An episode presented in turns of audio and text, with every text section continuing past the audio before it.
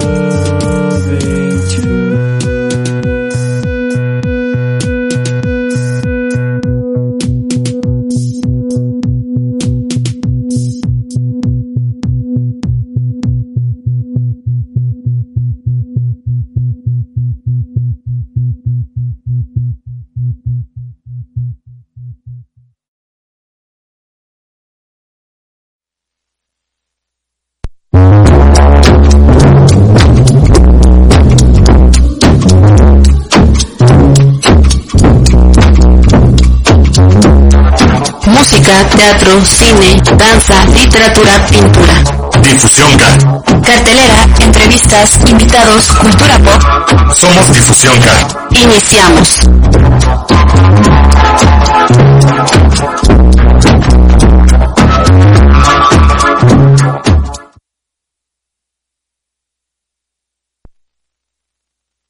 Una vez más, después de casi tres meses por fin. por fin regresamos. Este es el cuarto programa del año. Pareciera que fueran más, pero es el cuarto programa del año. Y al parecer no nos escuchamos. Entonces, Este, ¿Nos escuchamos? ¿No nos escuchamos? sí, ¿no? A ver, déjenme ver acá. Bueno, hay que, hay que seguir hablando. Eh, Sí, sí nos espero que escuchamos. nos hayan extrañado tanto como nosotros extrañamos eh, a nuestra audiencia, el espacio y por supuesto hablar de lo que nos apasiona y nos gusta, que es el arte y la cultura. Y pues bueno, estamos hoy Lidia, Hola, ¿qué tal? Miros en los controles, Pavel dándonos este apoyo moral desde distancia, Desde algún lugar. de algún lugar en la virtualidad. Y pues bueno, recordarles que pueden escuchar todos los programas a, a partir a, a través de decaradio.com o en el Facebook Live. Y pues bueno, hoy vamos a hablar, bueno, antes de que nada, hoy eh, entramos en el programa con uno de nuestros artistas que es... em, ¡Ah! Se me fue. ¿No es Christopher? No, no es Christopher. Es este... em, Bueno, ahorita va a aparecer en ya se nos fue la onda. En algún momento. Ya, es, eh, vimos el video de Skeleton Ja- Jacket de Nothing Better, que es el video, uno de los últimos videos que él ha sacado. Y pues bueno, si les gustó la música, pueden entrar a la página de Deca Radio en la sección artistas y conocer un poco más de su propuesta musical. Así es. Y después de, del, ¿cómo dirían? Del santo discurso, El santo discurso. vamos a, a tomar este programa para hablar de, pues de qué más podemos hablar en, este, en esta situación que estamos viviendo. Eh, desafortunadamente es algo que está pasando a nivel mundial y que de una otra manera el confinamiento tiene que, que impactar en, en la cultura, en el arte, porque en consecuencia está afectando a la humanidad. Entonces, elegimos una serie de propuestas que a nuestro sano juicio y nuestra consciente subjetividad Considerando que estamos regresamos de cuarentena, entonces no sé qué tan sano sea nuestro juicio, pero, eh, pero hicimos una selección. nosotros. Hicimos una selección de 10 propuestas que han hecho frente a, a esta contingencia a través de lo que saben hacer, que es el arte y la cultura. Y pues bueno, pues vamos a empezar. Eh, bueno, antes que nada, sí nos gustaría que nos escribieran, que nos saludaran, cómo se le están pasando. Que nos digan si nos escuchan. Nos- seguimos sin escuchar. Sí, nos escuchamos bien. Parece que sí. Sí, ¿no? Y pues bueno, escríbanos también en las redes sociales Sí. eh, de Deca Radio por si tienen alguna otra sugerencia aparte de las 10 que les vamos a dar Sí. con relación a justamente a qué ha sucedido en el ámbito artístico, quienes eh, han tratado de pues entrar en esta nueva realidad en la que nos encontramos ya Exacto. que no solo tiene que ver con el distanciamiento social, no solo tiene que ver con eh, los cuidados que debemos de tener ya para andar por la vida, sino también que tiene que ver con la forma de crear y conectar con el otro a partir de las artes eh, de cualquier tipo, entonces de cualquiera de las disciplinas. Entonces escríbanos cuál fue su última obra que vieron, llámese teatro, danza, película, eh, bueno, en el cine, eh, qué otra cosa, museo, cuál fue su último museo, museo que visitaron. Y pues vamos a empezar con este, no sé si conteo, pero porque ni siquiera No, no es, es que, conteo. ¿no? Bueno, eh, este orden de ideas. Ajá. Y pues empezamos con el antifestival, que es, eh, bueno, cabe hacer como la, la recapitulación que eh, durante casi dos años anteriores Ajá. surge un movimiento en el cuestión de eh, los espacios escénicos independientes para tratar de organizarse y generar políticas culturales con relación a estos espacios, ¿no? Que muchas veces en la uno de los grandes problemas es que están contemplados como bares, como centros sociales, pero no como centros culturales. Para, las, para la ley son otra cosa, pero no son cultura. Entonces, a raíz de ello surge un movimiento que tiene que ver con el re- la red de espacios escénicos eh, independientes que se llama Recio. De ahí, bueno, ha habido una evolución, se han logrado como algunas cuestiones legales, pero a partir de ahí se deriva eh, otra, otro movimiento que se llama Antifestival y que reúne varios foros independientes de la Ciudad de México y varios eh, foros eh, pues del interior de la República y empezaron a generar una plataforma donde pueden encontrar muchas propuestas que actualmente tienen que ver con el diálogo de que cómo lo han vivido cada uno de estos espacios escénicos o compañías de teatro, cómo han vivido o cómo se han tratado de meter a esta nueva realidad virtual. Exacto. Que, Que estas conferencias van, desde mi punto de vista, pensadas a los creadores escénicos. Considero que las personas que son espectadores, que no tienen nada que ver con el arte, pues sí les daría un poco de flojera escuchar Sí. a cuatro o cinco artistas hablando sobre qué es teatro y qué no es teatro. Entonces, independientemente de eso, creo que, que es una plataforma en donde puedes encontrar a todas estas compañías o espacios en un solo sitio. Eh, también se dieron a la tarea de subir eh, transmisiones en vivo por Facebook o por, Zoom. por Zoom y algunas de las obras o algunos de los contenidos que ya han generado, eh, pues nada más es el registro y lo pueden ver en los canales de YouTube. Algunos este, sí tienen costo, algunos no tienen costo, pero pues bueno, es otra forma de tratar de entrar a esta nueva realidad que eh, si bien eh, cabe mencionarlo es un rezago que en México en general, no estamos diciendo de teatro, sino en general en México hay un rezago en cuanto a las tecnologías. No, no se ha encontrado la manera tan fácil de vincular esta parte virtual con el quehacer artístico. Alguien que lo está haciendo muy bien y ya lleva años haciéndolo, pues son los museos, ¿no? Con sus reco- recorridos virtuales. Exacto, que escribimos una nota del programa para el sitio de Deca Radio, que sería bueno que la leyeran y nos dejaran algún comentario respecto a eso, en donde hacemos énfasis que los museos han ido creciendo a la par que la virtualidad. Entonces, para ellos no fue nada extraño decir de pronto, ah, pues hay que tomar eh, algún archivo o hacer uso de las plataformas para mostrar un recorrido virtual dentro de sus salas. Entonces, nos falta mucho por, por avanzar en ese aspecto en términos del teatro, del teatro mexicano. Y pues bueno, el antifestival tiene actividades del 15 al 30 de junio. Ahorita está justamente todavía en proceso algunas de sus actividades. Pueden encontrar actividades de algunos foros ya con bastante trayectoria, como es la capilla, la titería, que tiene que ver con justamente teatro de títeres o teatro infantil. Eh, también Área 51, que es un foro de Veracruz. El Hormiguero, que es un foro de reciente creación, eh, relativamente reciente, son como dos años, más o menos, un año. Sí, que ahorita está sacando una campaña eh, de que puedas ingresar a su sitio y poder comprar alguno de los talleres que ofrecen, que varios artistas se han unido a la causa del hormiguero para evitar el cierre, el del cierre de espacio. este espacio. Entonces, si alguien ha visitado el hormiguero, pues también coméntenos qué les pareció el espacio, eh, el nombre. Es que en términos de nombres, siempre los de teatro son, Ajá, son muy creativos. Por ejemplo, Área 51 sí tiene que ver, su logo tiene que ver con un ovni. Habrá que preguntarles después por qué. También dentro de los foros está el Círculo Teatral de Alberto Estrella, que también es un... que el círculo, círculo teatral ha tratado de mantenerse vivo a pesar de- del temblor del 19 de septiembre, porque justo fue una pérdida total de ese edificio. Entonces están en proceso de reconstrucción, pero han seguido con actividades en diferentes recintos, desde sus obras o algunos de los talleres que imparte Alberto Estrella. Y pues bueno, también otro de los eh, foros que a mí me ha parecido bastante interesante es un teatro que generan más eh, cuestiones de danza, pero han tenido unas propuestas bastante interesantes en, sus espa- en su espacio. Entonces igual, si les interesan esta, esta programación, la pueden encontrar en la página del Antifestival, que es anti.org.mx y pues bueno, pueden entrar ahí para ver más de la información y de estos foros. Sí, que si alguno de ustedes ya hizo uso de, de esta nueva forma de ver teatro, pues también coméntenos cómo fue su experiencia, porque algo que, que se resaltaba es la posibilidad de abrir un diálogo entre el espectador y, y el creativo.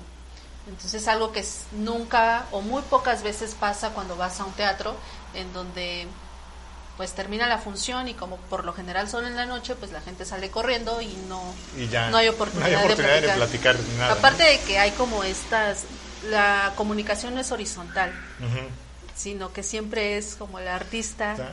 sobre el escenario y el espectador como pues, como fan, ¿no? O, es- o abajo.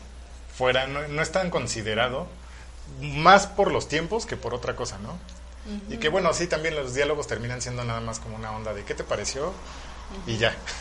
No hay una profundidad también en este diálogo con el público, que sería interesante también ver de qué manera se mueve ahora en esta nueva realidad, ¿no? Sí, tomarlo en cuenta y qué tan pertinente es el trabajo eh, artístico y qué tanto está llegando el discurso que, que plantea el, el creativo. Pues bueno, nuestra siguiente recomendación es el MUAC.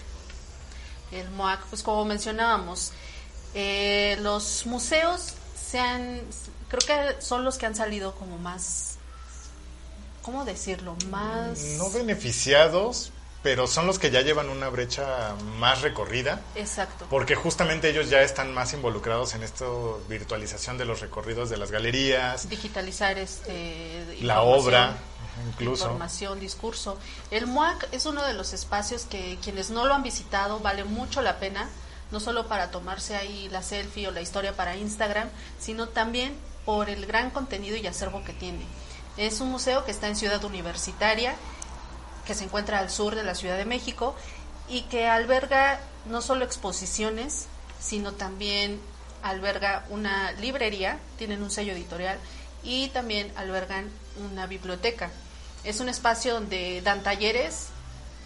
Me llama la atención que es un espacio que genera talleres para niños, que está generando futuros consumidores del arte y no son cualquier taller, son talleres que en verdad hacen honor al nombre que es Museo de Arte Contemporáneo, entonces sí vale mucho la pena y dentro de su sitio podrán encontrar un sinfín de contenidos.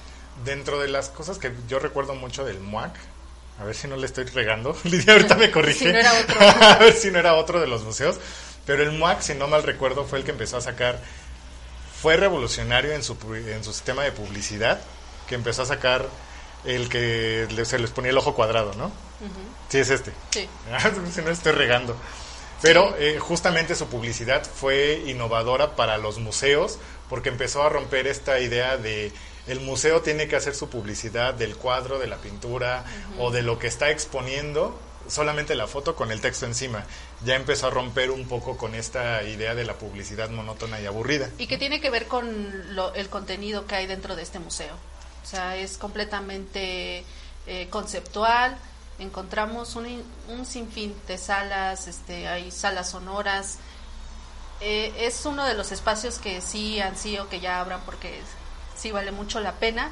Y ellos se presentan con el hashtag MOAC donde estés y puedes hacer recorridos, ya lo dijimos, por las diferentes salas y encontrar archivos pues, desde sus inicios. Entonces, es, vale mucho la pena el MOAC. Pues bueno, el siguiente de nuestro conteo es Google Arts Que no es conteo. Ah, bueno, el- la siguiente de nuestras menciones De, de nuestro es sano juicio. de Google Arts, que justamente es una plataforma que ya lleva bastante tiempo. No mucha gente lo conoce o no mucha gente se ha metido como a revisarla, Ajá. pero que justamente es una plataforma que va muy ligada de todas las cosas buenas que puedes encontrar de Google, desde similar a Google Maps, que tiene que ver con el, el Street Street View. View, y todas estas eh, nuevas tecnologías que ha incorporado Google a sus plataformas. ¿no? Exacto. Es un espacio que tiene la encomienda o surge para como una plataforma educativa para poder conocer las el arte desde el más mínimo detalle. Puedes encontrar fotografías de pinturas de museos de cualquier parte del mundo y en una alta calidad, lo cual es de agradecerse porque sí, como en todo, hay museos que sí no le han invertido mucho en este aspecto. Pero bueno, estamos hablando del monstruo de Google, entonces no, no tenía que, No que se mal. quedar atrás, ¿no? Entonces ahí tienen contenido para rato, porque abren el sitio y es ventana tras ventana tras ventana y pueden encontrar de todo, ¿eh? desde algo en un museo hasta lugares patrimonio cultural, etcétera. Entonces vale mucho la pena. Y pues bueno, para que no piensen que todo lo que hay en Google es meme. ¿Ah, no? no, también hay cosas de arte, entonces pues igual, chéquenlo y no es aburrido como uno pensaría. No. Porque finalmente, justamente, es quitarnos de, esta, de la mente esta cuestión de que todo lo cultural es aburrido. No, no. No. Ah, De hecho, inclusive se- si buscan, no sé, un sitio arqueológico, tal cual lo, lo ponen y van a poder hacer el recorrido a ese sitio arqueológico, además de, de poder conocer un poco más de su historia. Entonces, es una plataforma muy amplia. Y pues bueno, vamos a un corte y regresamos para seguir mencionando eh, algunas de las plataformas donde pueden encontrar diferentes expresiones artísticas. Regresamos.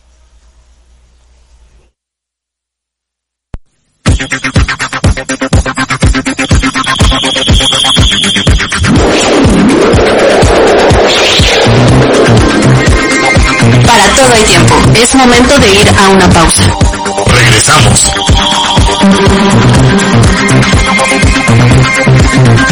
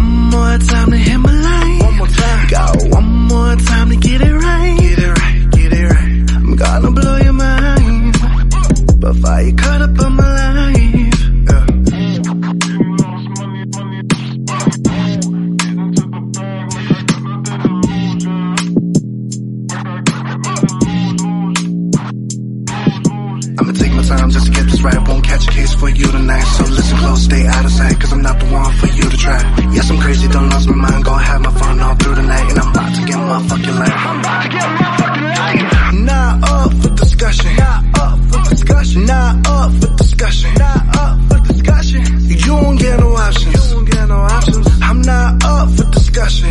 You got one more time to hit my line. One more time. You got one more time to get it right. One more time. I'm not up for discussion. Not up for discussion. Not up for discussion. Yeah.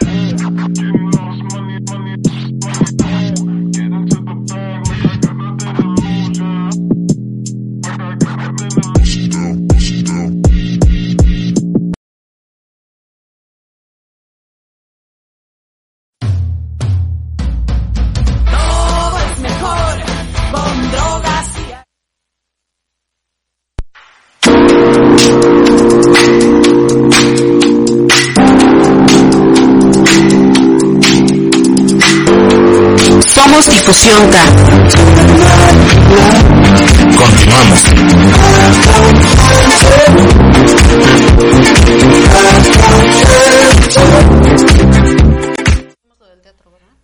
Pues bueno, ya estamos de regreso y vamos a seguir con las recomendaciones. Lidia, ¿te gusta el cine de terror? Sí. Pues bueno, Sí, que, que, que de hecho hace mucho que no hacen películas, Películas que buenas de de, terror. plano digas, ay, creo que bueno, de las mejores películas de terror que he visto tienen que ver con el cine japonés. Porque aparte están como, tienen una... Como que están ¿Un más locos. No, aparte sí te dan miedo ¿Más algunas de las historias, sí, es más sádico. Tiene, eh, hacen como la unión del terror tradicional con historias que tienen que ver con su lugar, pero también los efectos especiales en, en las películas japonesas son muy buenas. Entonces, pero bueno, no hablaremos de las recomendaciones de terror japonés, sino del Macabro Film Fest. Ese no es nuestro target. Ese no es nuestro target ahorita. el Macabro Film Fest, que es el festival justamente de cine de terror. En esta ocasión, debido al justamente a toda esta pandemia que estamos eh, viviendo, no tendrá eh, el, pues, Su emisión. su emisión habitual. Todas las eh, películas que se, de- que se ven en el Macabro Film Fest serán transmitidas de manera gratuita. Entonces hay desde cortometrajes, largometrajes y algunas películas también ya premiadas y que han tenido como alguna exposición en otros festivales. Y pues bueno, toda la información de las películas de terror del Macabro Film Fest lo pueden encontrar en macabro.mx. Vale la pena ver estas películas y estos cortos porque hay algunas cosas bastante rescatables. Eh, es uno de los festivales de terror más reconocidos, entonces vale la pena entrar a esta página. Eh, la siguiente recomendación. ¿sí? Así es. Eh, si ya vieron algo de Macabro, pues escríbanos si sí están esperando alguna película, algo que sabían que venía en este festival, que también así, haciendo el paréntesis, el Festival de Cine de Morelia va a tener una dinámica similar en donde podrán ver las películas cortometrajes de manera gratuita, entonces también para que ahí los busquen. De- Y nuestra siguiente recomendación es, pues, alguien que siempre marca la diferencia, digamos. Pues sí, tendencia, ¿no? Y nos referimos a Banksy, eh, este artista de arte urbano inglés que siempre es subversivo. No sé si caben todos estos sustantivos que estoy utilizando, pero es un artista que vale mucho la pena ver su trabajo. Y en esta ocasión no se quedó atrás con la publicación de uno de sus muros, de sus murales que pintó, que no recuerdo aquí cómo se llama, ¿tú tienes cómo se llama la, ¿La ilustración? la- no. pues sí, el, el muro? Pero bueno, lo pueden buscar en Instagram para que puedan ver la fotografía de, de la pintura. Y pues nos plantea a un niño, creo que se traduce, no, no recuerdo bien el título, pero se traduce como el cambio de juego.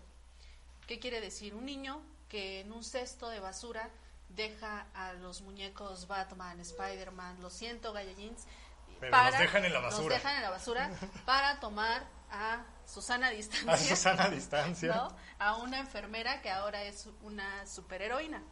Entonces es un mensaje contundente, el discurso está por todos lados y creo que son de esas, cuando estás en Instagram y ves ese tipo de, de fotografías, pues te dan un, un- te sacan una sonrisa. Que, que finalmente también hablar de Susana a distancia tiene que ver con una cuestión de... Mucha gente ha criticado justamente la, la animación de Susana a distancia, o al menos fueron como al principio muy criticada. ¿Por qué la criticaban? ¿Qué decían? Que el, como el gobierno sacaba estas Este ilustraciones, ¿no? Como se daban tiempo de sacar eso. ¿no? Finalmente, algo que platicaba con Lidia hace rato y que creo que a todos nos agarró como en, en curva esta pandemia y tiene que ver Nos con que pensábamos, nos agarró Ocupados en ocupados no sé qué, en algo, en algo. pero nos agarró ocupados porque tiene, no, nos, no éramos conscientes, o creo que esta cuestión del encierro y, y darnos cuenta de la eh, realidad que estamos viviendo ahora nos hizo caer el 20 de, del gran grado de globalización que existe, porque empezamos a escuchar del virus de Wuhan desde antes de que realmente cerraran la ciudad, que fue como por ahí de octubre eh, y noviembre ya empezaban a ver como noticias, pero muchas veces nosotros nos quedamos como de, ah, sí, fue en China, nunca va a llegar acá, ¿no? Y pues que sí llega. Entonces nos agarraron en curva y finalmente fue una reacción, yo considero que fue una reacción bastante rápida en cuanto del gobierno, no me refiero a la parte sanitaria, sino en esta cuestión de campaña de tratar de ver cómo minimizar eh, pues el alcance que pudiera tener la pandemia y que todavía seguimos sin saber qué tanto va a impactar. Ya nos ha impactado bastante, pero bueno, va a impactar creo aún más. Pero, pues bueno, fue una reacción bastante interesante. Sí, que sacara un personaje que fuera agradable a la vista, aunque tú dices que hubo críticas, no sé si de que estaba... ¿Todavía no? ¿Cómo- No, fue como esta crítica de cómo ponerla como cómo- de superhéroe. ¿Cómo se dan tiempo de hacer esto? Ajá, y cómo darse tiempo de sacar como estas animaciones y todo este rollo. Pero bueno, más allá de, de esa situación o de cuestiones políticas, es un personaje que pues sí, ya se, te- se nos quedó en la mente, ¿no? Sí. Esta, esta forma creativa y esta, esta forma en cómo nosotros siempre nos, nos referimos a las cosas o a los demás con chiste. Creo que tiene su palabra y ahorita me va a llegar a la mente, pero eh, creo que es, es una palomita y de hecho la pidieron, ¿no? Para, Sí. para utilizarla en algunos promocionales en Estados Unidos. Entonces, este, Fue un acierto, Pues finalmente, ¿no? Entonces, y creo que trascendió, ¿no? El hecho de que ya lo ocupe otro artista como un referente de algo que está sucediendo en la actualidad, quiere decir que fue un acierto. exacto. Y que y regresando a la, a la- al muro de Bansky y mencionar que sí es, es el reflejo de la niñez, ¿no? De lo que viene, de que ya se van a enfrentar a otras cosas. No, No sabemos cuáles Sí. son las consecuencias, pero ya va a ser algo muy distinto. Esperemos que sigan comprando Batman y Spider-Man. Pero más a Susana distancia. Y vamos a la siguiente. El Festival Alep de la UNAM. En su emisión 2020. Este cabe mencionar que yo no lo he visto. Lidi me lo mandó. Pero eh, bueno, son algunas conferencias que bueno, Lidi sí nos podrá explicar bien porque si no lo el hice. Alepco igual, forma parte de Teatro UNAM eh, y es un festival que se enfoca en, en tres rubros, arte, arte, ciencia y filosofía. Y es interesante cómo a través de temáticas y charlas se van generando, eh, se conectan estas ideas. En esta ocasión, por la contingencia sanitaria, fue el tema central, no podía ser otro. Y a partir de eso se generaron conferencias con eh, filósofos, con artistas de diferentes latitudes, con científicos y todo vía Zoom, totalmente gratuito. De hecho, si entran a la página de teatrounam.com podrán encontrar todavía material de, de la LEP y vale mucho la pena para reflexionar en torno a la enfermedad, desde datos, como dirían, datos duros, datos científicos, hasta reflexiones que, que van más allá del, del artista, sino que están con artistas que sí reflexionan en torno a lo que pasa en su contexto. Y eso se agradece mucho. que ahí más adelante haremos una mención en específico de Teatro UNAM, que pues bueno, tiene cosas bastante interesantes, de verdad, métanse a la página. Fueron de los considero mejor logrados en esta dura- bueno, en los que pudieron reaccionar de mejor manera, creo, ¿no? Exacto. Porque justamente vuelvo a repetir, creo que nos agarraron en curva a todos y ya no sabíamos si correr, escondernos o, o qué hacer.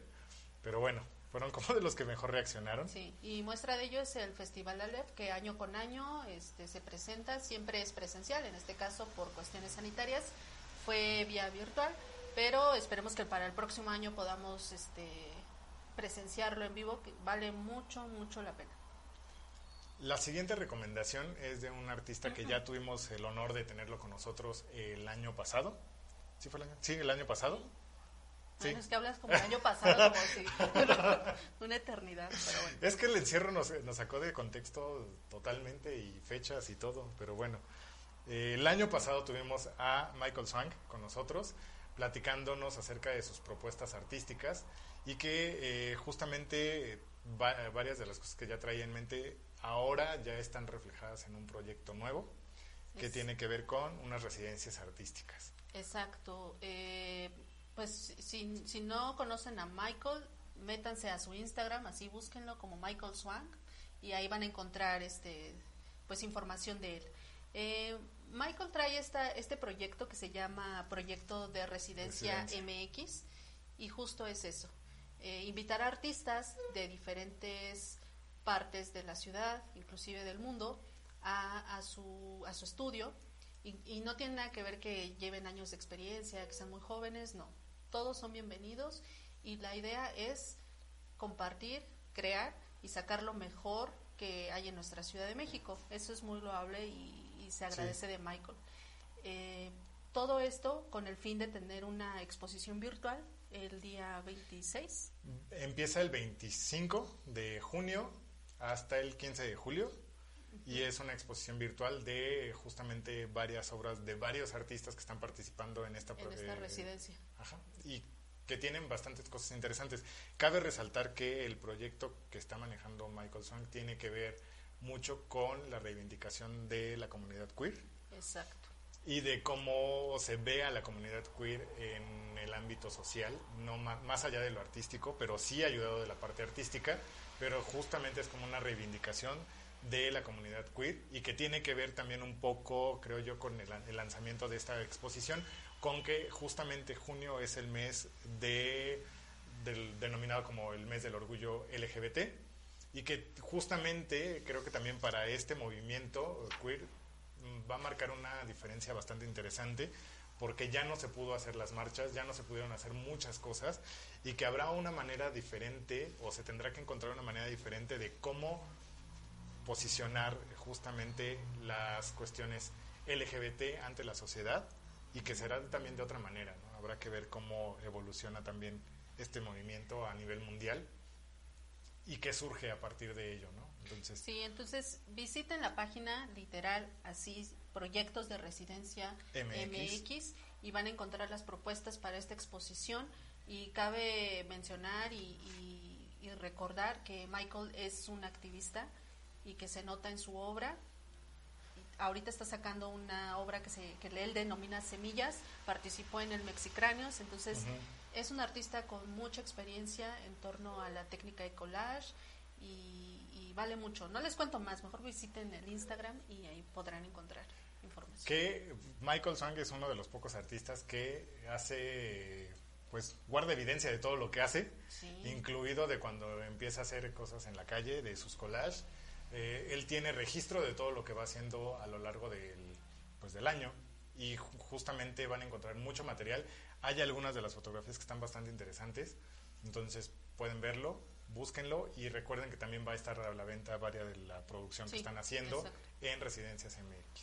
Sí, que, que les comento así un adelanto.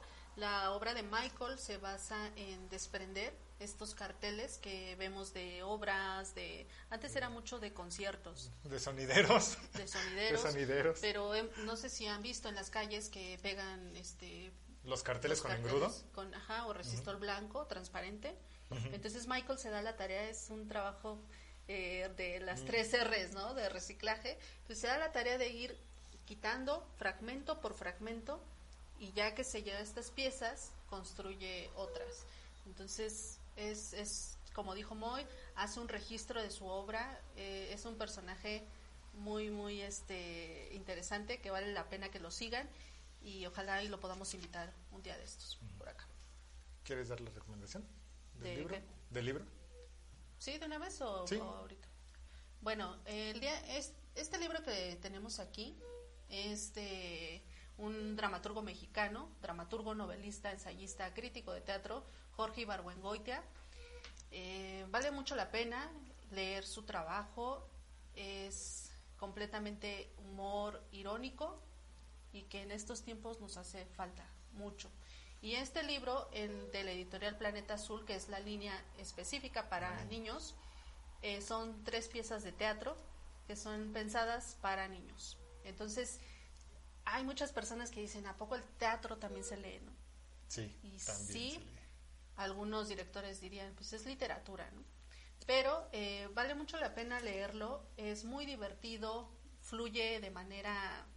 En un 2x3 ya terminaste la, la lectura, entonces si alguno de ustedes tiene algún niño en su casa, es una propuesta que vale la pena. Y si ya son grandes, pues también no está de más eh, leer teatro de Jorge Ibargüengoitia, es, es un gran dramaturgo, o fue un gran dramaturgo poco conocido en México. Pues bueno, vamos a un corte y regresamos. ¿No tenemos corte? ¿Qué? Ah, pues sí. Pues sí. Que no. No, no vamos a corte. ¿No hay corte? Ah, no tenemos bueno. corte, entonces nos seguimos. Pues bueno, seguimos con las recomendaciones justamente de literatura. Eh, pues bueno, para recomendarles el Festival Virtual del Libro Independiente. Este festival no es de México, cabe mencionarlo, es un festival y es una iniciativa de editoriales independientes de España. Entre ellas, justamente, hay una editorial que es la Editorial Astura, que editó el libro de Maricar- María del Carmen. María del Carmen Herrera, que si nos está viendo ahorita o nos va a ver en otro tiempo. porque anda en España? Si nos Le mandamos un saludo y un abrazo, que es una gran escritora, eh, poetisa, y, y tiene ahí con ellos, creo que son tres libros. ¿no? Tres libros y el editados. que promocionó apenas, que es Aguas Fuertes Mexicanas, de quien Lidia hizo una nota. Cabe Sí. mencionar, la pueden encontrar Sí. en difusión. si quieren leer otra cosa, pues también está de María del Carmen. Y lo pueden pedir en línea. en línea. Así que no hay pretextos de que es que no puedo salir. Lo pueden pedir y más con esta iniciativa que traen del, del Festival, Virtual del Libro Independiente. Es importante mencionar que son no son tres editoriales, las, eh, hay tres editoriales que lo organizan, que es La Astura, el, ay, se me fueron las otras dos.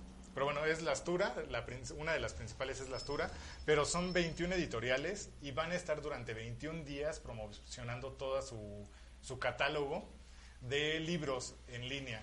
En la página que pueden visitar es feriavirtualdelibroindependiente.com. Ahí van a encontrar videos de cada una de las editoriales donde van a mencionar justamente de qué va cada una de las líneas. Y pues bueno, también podrán ver algunas charlas que van a hacer. Pueden comprar los libros y pues bueno. Sí, eh, de también- hecho van a abrir una especie de foro en donde pueden platicar con los autores, con los editores, que eso siempre, siempre es, es bueno exponer dudas, recomendaciones también les podrían hacer y me encantó el el eslogan, al pan pan y al Y al libro libro, libro. libro. Eh, el libro eh, pues es uno de los que más padecen este tipo de contingencias, en este tipo de situaciones. Entonces, quienes nos están viendo, escríbanos cuál fue el último libro que compraron y qué libro están leyendo ahorita. Porque sí es, es, es complicado, si para los demás ahí la van pasando, las librerías, Las librerías. los- las editoriales, es más, más complicado. Entonces no dejen de leer.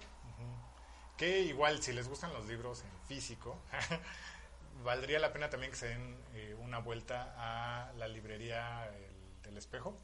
Ah, se, me, se me olvidó el nombre bien. Bueno, hay dos librerías que están por cerrar y que están rematando sus libros. Eh, les vamos a poner la información en el Facebook. Mm, Digo, ya, aunque vayan a comprar los libros, lamentablemente ya no son rescatables las librerías. Por la contingencia ya están cerrando sus puertas, pero bueno, están rematando los libros que tienen. Entonces valdría la pena ir y por lo menos apoyar un poco a la iniciativa. Es interesante que, que esto que menciona Moy lo han estado diciendo en noticiarios, pues, pues de, de señal este nacional, Nacional. ¿no? Y me sorprende porque nunca, o es muy difícil que hagan difusión de los libros y eh, este tipo de noticias que son, pues sí, un poco fuertes, difíciles, pero un tanto amarillas, Sí. las sacan a la luz y creo que hay que ir más allá porque nos, o sea, hay muchas librerías y que vale la pena que nos demos una vuelta en cuanto podamos, pero también está, si tienes la posibilidad, a través de, de cuestiones digitales, ¿no? Hay, hay muchas maneras como accesar a los libros, pero sí me, me llama la atención cómo, cómo se hace noticia de algo que decimos, bueno, ¿por qué no das espacios antes de que cierren, no? Y haces- Exacto. Haces, el, el, el comercial. Escuché que en la librería de la Roma había filas de hasta pues cinco horas, cinco horas formado para poder entrar a la librería. Entonces, Sí. pero bueno, ya ustedes decidirán. Sí. La otra eh, recomendación, ah, eh, esta iniciativa que también les vamos a mencionar, tiene que ver con un grupo de artistas eh, de la trampa gráfica, que ya también en algún momento tuvimos el gusto de tenerlos en el programa, de hacerles un video que creo que les debemos todavía. Pero No se enojen con nosotros. cabe mencionar, este, la trampa gráfica está en el centro histórico, eh, por ende, lamentablemente la están padeciendo también bastante, porque el centro histórico está cerrado, solo hay actividades muy, muy restringidas, entonces, pues bueno, está complicado para la parte cultural, pero bueno, lanzaron una iniciativa que es la plataforma de difusión y venta gráfica viva. Exacto, y justo es eso, una plataforma, un espacio donde artistas eh, gráficos pueden subir su obra para que pueda ser difundida y vendida. Entonces, Eh, no sé exactamente en qué consiste el proceso. Sería interesante en algún momento platicar con Rubén Morales o con Ernesto Alba, quienes son los encargados de la trampa gráfica, de que nos cuenten un poco de qué va. Pero entren a Facebook, tienen eh, una página denles like, ya saben, ¿no? Siempre es importante para este tipo de proyectos independientes y también en Instagram. El- la calidad de trabajo que están presentando en esta plataforma es impresionante. La verdad es que son, son precursores de, de la gráfica contemporánea, como ellos llaman, o como Will un día nos mencionó, Sí. un amigo que ilustra para difusión, que pues estaba cansado de ver gráfica que siempre era de paisajes y objetos y que no iba a lo abstracto, a lo conceptual. Si les gusta ese estilo, visiten a estos chicos porque tienen trabajos muy, muy, muy limpios, muy bien hechos. Que justo en esta plataforma hay trabajo de Wilbert, ¿no? Sí, hay un video, como un video promocional, que lo vamos a estar este, Se los vamos a estar, compartiendo. los vamos a estar compartiendo en las redes sociales. Y pues bueno, eh, Wilbert, si ya algunos lo deben de ubicar, pero si no, entren a la página de difusión. En la parte, en la sección de literatura, hay varias notas que están ilustradas justamente por Wilbert, que le mandamos saludos, Will. Sí, lo Y- encuentran en Instagram como monocromo maya Ajá. y pueden ver todo su trabajo este, también. Denles like. La otra mención que tenemos que hacer es justamente, volvemos a Teatro UNAM, pero con... ¿Ya tan rápido? Sí, pero con Volveremos a estar juntos, que es una de las iniciativas que lanzó Teatro UNAM. Es como una amenaza, ¿no? Ajá, volveremos, a estar, juntos. O como una amenaza o como dirían, ¿no? una... ¿cómo se Una sentencia. No, un, un decreto. ya yéndonos como esta parte de decretemos lo que volveremos a estar juntos algún día de la vida y esperemos que no sea en el más allá. Sí, pero suena muy imperativo. Ajá. Pero bueno, esa es la iniciativa que lanzó Teatro UNAM, que tiene que ver con justamente hacer teatro a diferentes niveles, que era lo que le- les comentábamos. Teatro UNAM creo que fue de los que mejor supo encaminar la, la cuestión de la pandemia. La lanzó, lanzó una convocatoria que tiene contemplado pues todo en realidad, ¿no? Desde niños hasta profesionales de teatro, justamente para empezar a hacer teatro desde casa. Exacto, y, y este concepto se llama escena a distancia, que bueno, los nombres ya te dicen todo, y sacaron la convocatoria, creo que fue en mayo, donde había varias eh, categorías, desde teatro en familia, teatro en pareja, teatro eh, con niños, para niños, eh, teatro de, para, de profesionales, y era tan amplia la gama, ha- había o hubo este premios, porque de hecho ya cerró, y todos estos videos, se subieron más de 300 videos a sus redes sociales. Bastante. Todos estos videos se iban compartiendo en las redes sociales y habían distintos premios, ¿no? Como mención honorífica, premio del público. Entonces, hubo mucho, mucho material. Eh, la verdad es que es, desde mi punto de vista, Teatro UNAM fue de los pocos que supo organizar y enfocar la crisis que está, que está sucediendo en, en el mundo hacia el, el rubro artístico. Creo que sale con palomita Sí, y por eso lo dejamos Por- al final. y al principio casi. al principio. Porque lo mencionamos dos veces, Y pero no nos sí. patrocina Teatro y no nos patrocina Teatro UNAM. Pero sí es una de las recomendaciones que les podemos dar porque está bastante completo. Se han dado a la tarea de hacer muchas cosas, entonces vale la pena entrar a la página de Teatro UNAM. No por ello tampoco visiten las, las otras, también hay videos Sí. que, está, que lanzó el Centro Cultural Helénico con relación a eh, Contigo en la Distancia y algunas otras convocatorias e iniciativas que lanzaron para Sí. justamente pues tratar de mitigar un poco el impacto económico y emocional que puede causar Sí, creo la que pandemia se, se en el área hizo artística. mucho. Eh, aquí la diferencia es que muchas compañías y espacios hicieron, pues lo que decía Conmoy atrás de cámaras, desempolvaron eh, sus videos para convocatorias Sí. y tal cual nos lo pusieron a nosotros como espectadores. Y pues ahí vemos carencias de que el teatro pues no, no se está completando porque la cámara sigue siendo un ente desconocido para el quehacer para artístico. los creadores escénicos. Entonces, eh, de- a- regresando a Teatro UNAM, quiero hacer énfasis y recomendarles la obra que ganó en una de las secciones que se llama Teatro Papel y la, la obra se llama Ringo y está basada o el, el argumento es del Principito, se las recomiendo ampliamente. Si tienen perritos seguro van a Llorar. van a llorar seguro. Pero después van a ser felices al verlo de nuevo.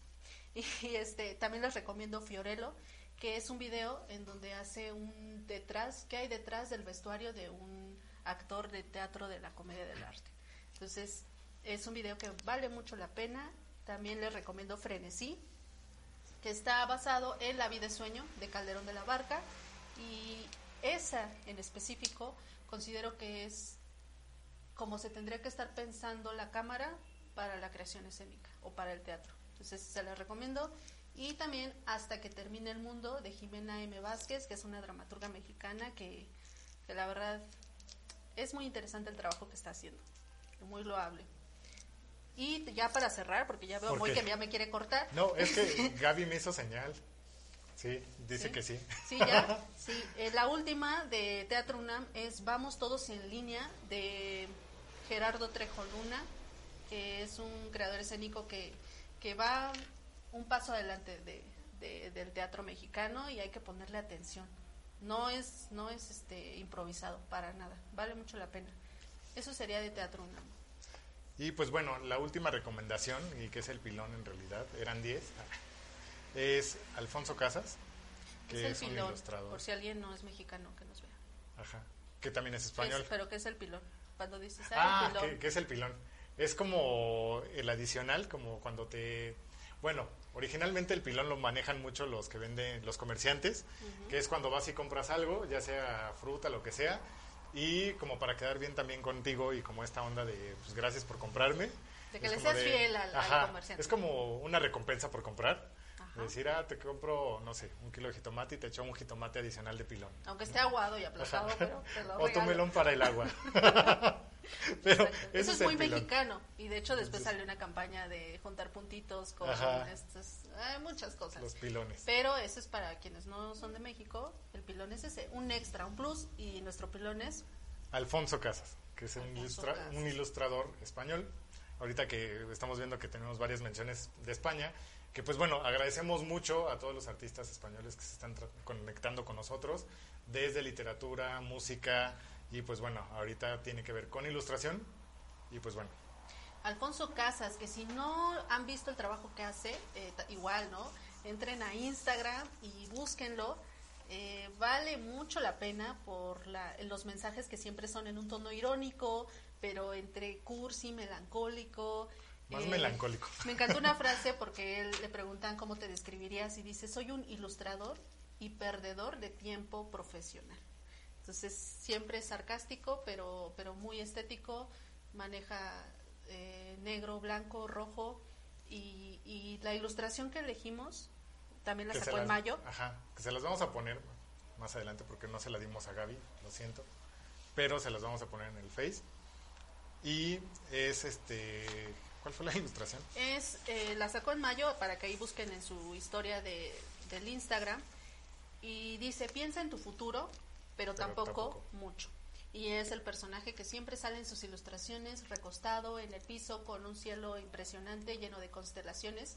Y justo es eso, en estos tiempos en donde estás tú y solo tú, aunque esté tu casa Esté llena, Sí, que es lo que es lo peor de todo porque finalmente tiene que ver con esta cuestión del distanciamiento, ¿no? No, o sea, si saliste algo ya es como de sí saliste, pero de lejecitos y finalmente también entramos en una dinámica en la que no estábamos acostumbrados, ¿no? Que es de convivir más de cerca con la gente, ¿no? Que está en nuestra casa. Exacto, entonces piensen en ustedes, pero no piensen demasiado porque abruma. Entonces, poquito a poquito es normal estar un poco desconcertados, un poco despabilados. Poco a poco iremos Retomando. entendiendo esta nueva normalidad, como le, le denominan, que primero hay que determinar qué es ¿Qué normal es en normalidad? estos tiempos. Sí. Eh, Habría Pero- que ver qué es. Pero bueno, este, pues nada, es, es, es este nuestro nuestra Nuestras recomendaciones de lo que pudimos observar en nuestro sano este- juicio, que no sé qué tan sano sea, vuelvo a repetir después de la cuarentena. con nuestra pero- subjetividad consciente. Ajá. Entonces, eh, esas es como la- las recomendaciones. Y pues bueno, el siguiente programa abordaremos un poco acerca de qué retos vienen para los creadores y justamente queremos tener, eh, no en, pre- en vivo, pero sí en- a manera de video, algunas este, perspectivas de algunos de los creadores escénicos con los que hemos podido contactar. Pues bueno, ya lo veremos. El próximo programa es dentro de 15 días, que sería martes 7, si no mal recuerdo. Bueno, el martes en 15 días, porque ahorita no tengo bien la fecha. Bueno, dependiendo en qué tiempo nos estén viendo. Ajá, porque puede ser en otro tiempo. Exacto. ok, pues Luego les contaremos por qué de eso. vean el- el- el- la obra de Gerardo Trejo Luna en teatrounam.com, ahí la van a encontrar. Pues bueno, les recordamos que visiten nuestra página en Deca Radio. Van a poder encontrar notas, algunas reseñas también de los demás programas.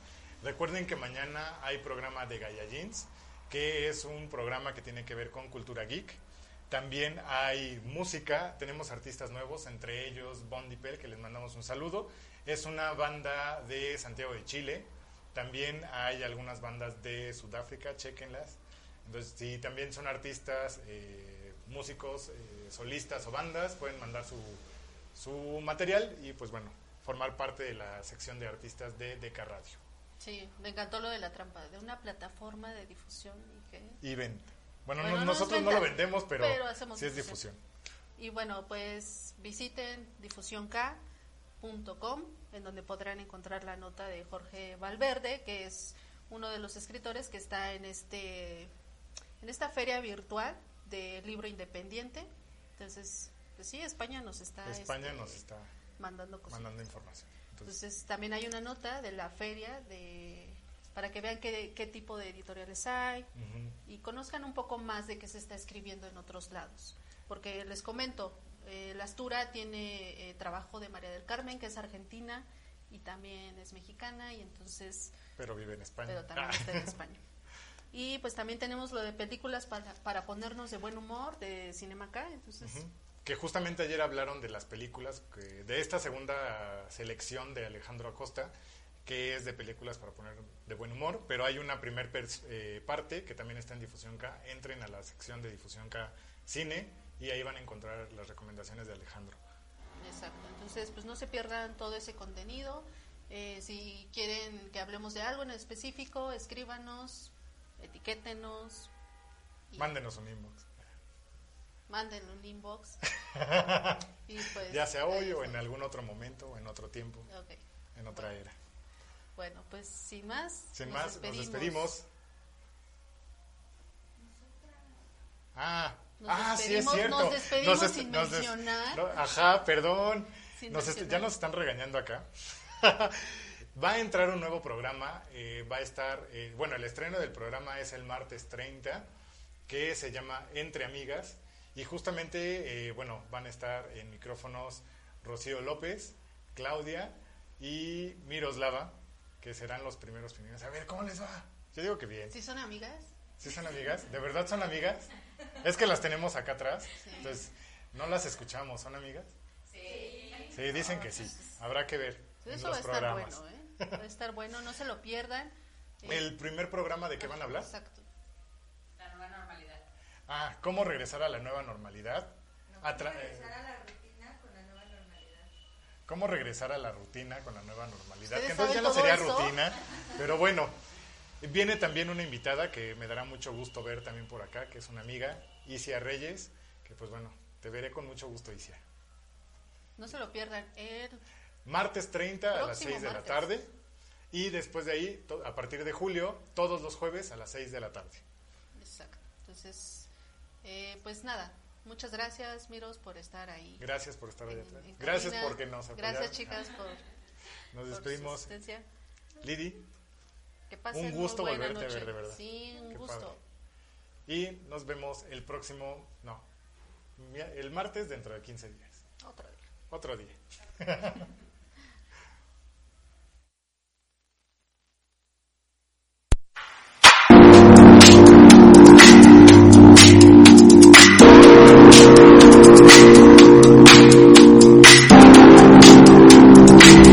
Te esperamos todos los martes a las 7 de la noche a través de Deca Radio.